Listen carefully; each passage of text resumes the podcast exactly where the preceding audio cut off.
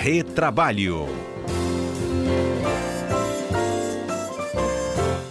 Vaga temporária de emprego, gente. Muita gente, né, conseguiu entrar no mercado de trabalho através de uma vaga temporária. A gente fala um pouquinho sobre este assunto agora, participação dos nossos comentaristas, Alberto Nemer, Cássio Moro. Bom dia para vocês.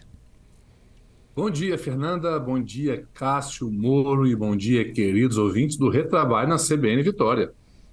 É, bom dia, bom dia também, Alberto Nemer. Bom dia, Fernanda, e bom dia, ouvintes muitos já preparados para o trabalho extra ou o trabalho efetivo no final do ano, né, Alberto? Exatamente, exatamente. É quando há um, aumento de produção, né? As vagas começam lá em setembro, outubro, né? Essa contratação temporária porque tem um incremento na produção, na indústria, e depois há uma migração né, da indústria para o comércio, porque há um aumento nas vendas. E aí tem oportunidades para quem está no setor de indústria depois para quem está no setor de serviços. Bom, o que tem direito esse funcionário temporário?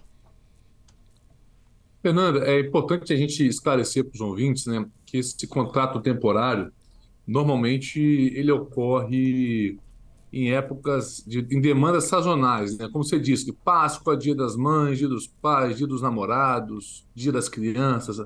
Agora o Black Friday, né? Que é muita, ganhou muita força aqui no Brasil e Natal. Então é, esses, é, é, é, é um tipo de trabalho comum como qualquer outro, mas que ele serve, como você bem disse, para suprir uma demanda específica da empresa. Uhum. E quais são os direitos desses trabalhadores em relação aos trabalhadores que já são da, da, da, da indústria, por exemplo, ou daquela loja que contrata. Os direitos são os mesmos, né? É, o salário tem que ser os mesmos, os benefícios têm que ser os mesmos, conforme diz a lei 6.019 de 74. Não é isso, Cássio? É isso mesmo. Então, a, a, contratação temporária é quando a empresa ela tem uma necessidade ou de, de uma substituição, imagine-se lá uma trabalhadora que vai, vai, vai tirar licença gestante, ou algum trabalhador que sofreu um acidente vai ter que ficar afastado. Você pode substituir transitoriamente esse pessoal, essa, essa, essa mão de obra, ou uma demanda complementar de serviços, que é exatamente o caso que a gente está falando, final de ano. Na indústria, aumenta um pouco a produção para produção de, de produtos para venda de Natal, ou no comércio já no novembro e dezembro. Então, há a possibilidade essas empresas devem contratar, segundo a Lei 6.019, dita pelo Alberto, uma lei lá de 74, por meio de uma empresa interposta que fornece essa mão de obra. Os direitos são semelhantes, a pessoa é seletista, a grande diferença só é que é um contrato, como o próprio nome diz, temporário, ou seja, um contrato a termo. Então ele vai ficar até aquele período, podendo, depois de esgotado esse prazo, até ser admitido por prazo indeterminado pela empresa é, que tomou esses serviços. Isso pode até acontecer dependendo do, do, do desempenho, mas é essa a contratação. Algumas empresas elas fazem um contrato que em tese não está correto, que é a contratação direta, é, assinalando lá contrato de experiência para ver se ela pode ou não ser, ser admitida depois, mas o certo mesmo é a, é, é a intermediação por esse contrato temporário, né, Alberto? Então, mas é, lá na é... carteira de trabalho, gente, está escrito contrato temporário? Sim, porque, na verdade, Fernanda, a, a empresa né, que onde esse trabalhador vai trabalhar, não, ela não contrata diretamente esse trabalhador. Para ser o contrato temporário nos termos da legislação vigente, é, esse trabalhador tem que ser contratado por meio de uma agência ou de uma hum. outra empresa devidamente registrada no Ministério do Trabalho e Emprego. Né? Então, a relação de emprego que ela vai ter, que esse trabalhador vai ter, vai ser com essa empresa intermediária, que vai intermediar essa mão de obra. É diferente daquele contrato de experiência que a gente coloca lá na carteira de 90 dias? Exatamente. O contrato de experiência ele é feito diretamente né, entre o empregador e o empregado. Não precisa de ter essa empresa interposta, né, uma, uma empresa inter, que intermedi, faz intermediação. Aí a relação é direta. Cássio?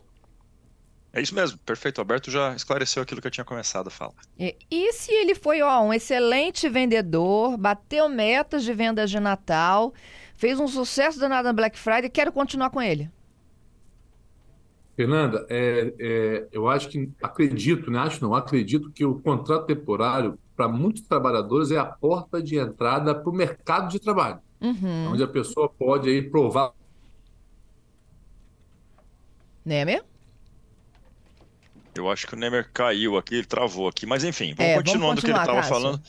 É uma porta de entrada, ali acaba, acaba que na prática é, é a experiência para a empresa conhecer esse trabalhador e depois sim, daí a própria empresa, a tomadora do serviço, a loja, por exemplo, pode contratar diretamente esse trabalhador, aí sim por um contrato por tempo indeterminado.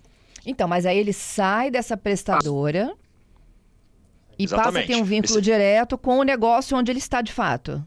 Vão ser duas anotações. Aquele contrato temporário vai acabar, vai se extinguir, e aí ele vai ter uma contratação direta pelo, pelo tomador de serviços, que é o seu então novo empregador. Entendido. Esse, esse trabalhador, ele tem direito, por exemplo, agora, 13 terceiro, férias proporcional? Tem sim, férias, 13 terceiro, FGTS. Acho que minha conexão deu uma caidinha, né, Fernando? Mas voltei aqui. Aham. Minha conexão está se inspirando no Botafogo. Ô, timezinho que deixou triste ontem. Não fa- fala futebol hoje não, fala Sofrendo, futebol né? hoje não. É, mas é, é exatamente isso, Fernando. Ele vai ter todos os direitos, todos os direitos, né? E se ele assim for bem, eu não sei se eu consegui, é, ouvir, se vocês conseguiram ouvir minha conclusão, a empresa pode contratá-lo diretamente. Aí o contrato, ao invés de ser com prazo determinado, né, ele vai ser por prazo indeterminado. É isso aí. E ele tem todos os direitos que vocês já explicaram aqui pra gente. Todos os direitos. Férias, 13 terceiro, recolhimento da FGTS, eventuais benefícios concedidos por meio de convenção ou acordo coletivo, nesse sentido aí. Uhum.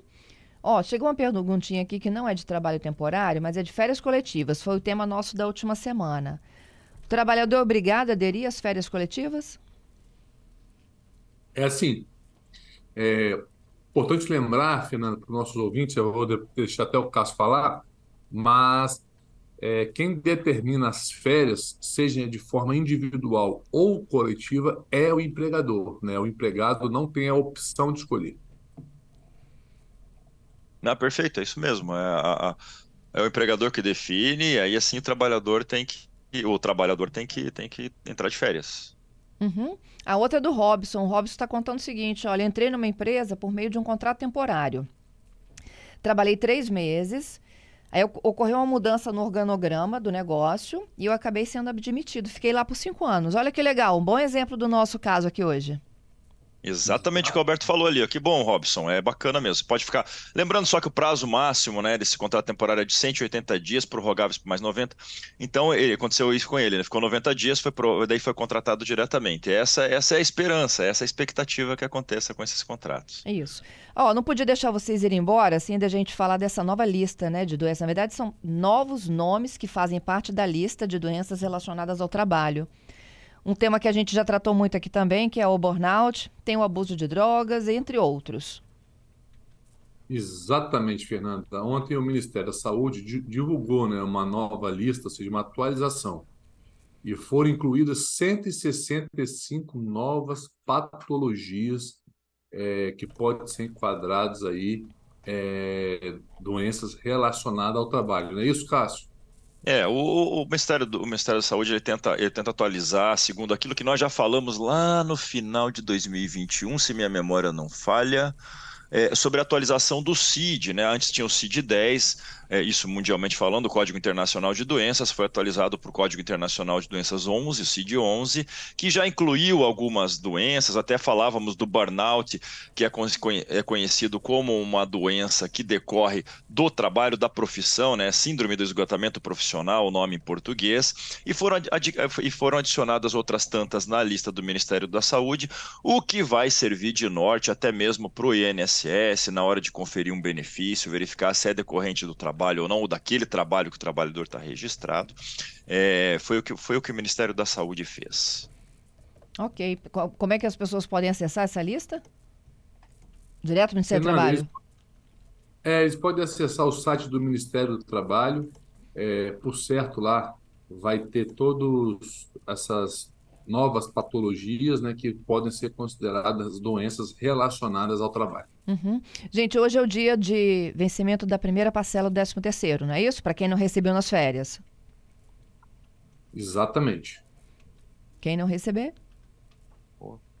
Quem não receber tem que procurar entender com o seu empregador o que aconteceu, se foi um mero esquecimento ou se realmente efetivamente não recebeu, buscar o seu sindicato ou um advogado para que possa intermediar ou essa conversa ou eventual ação trabalhista. Tá certo, então. Muito obrigada, Nemer. Cássio, muito obrigada também, hein? Obrigado, gente. Um abraço para vocês. Até semana que vem. Obrigado, Fernanda. Obrigado, Cássia e aos queridos ouvintes. Ótimo dia para todos.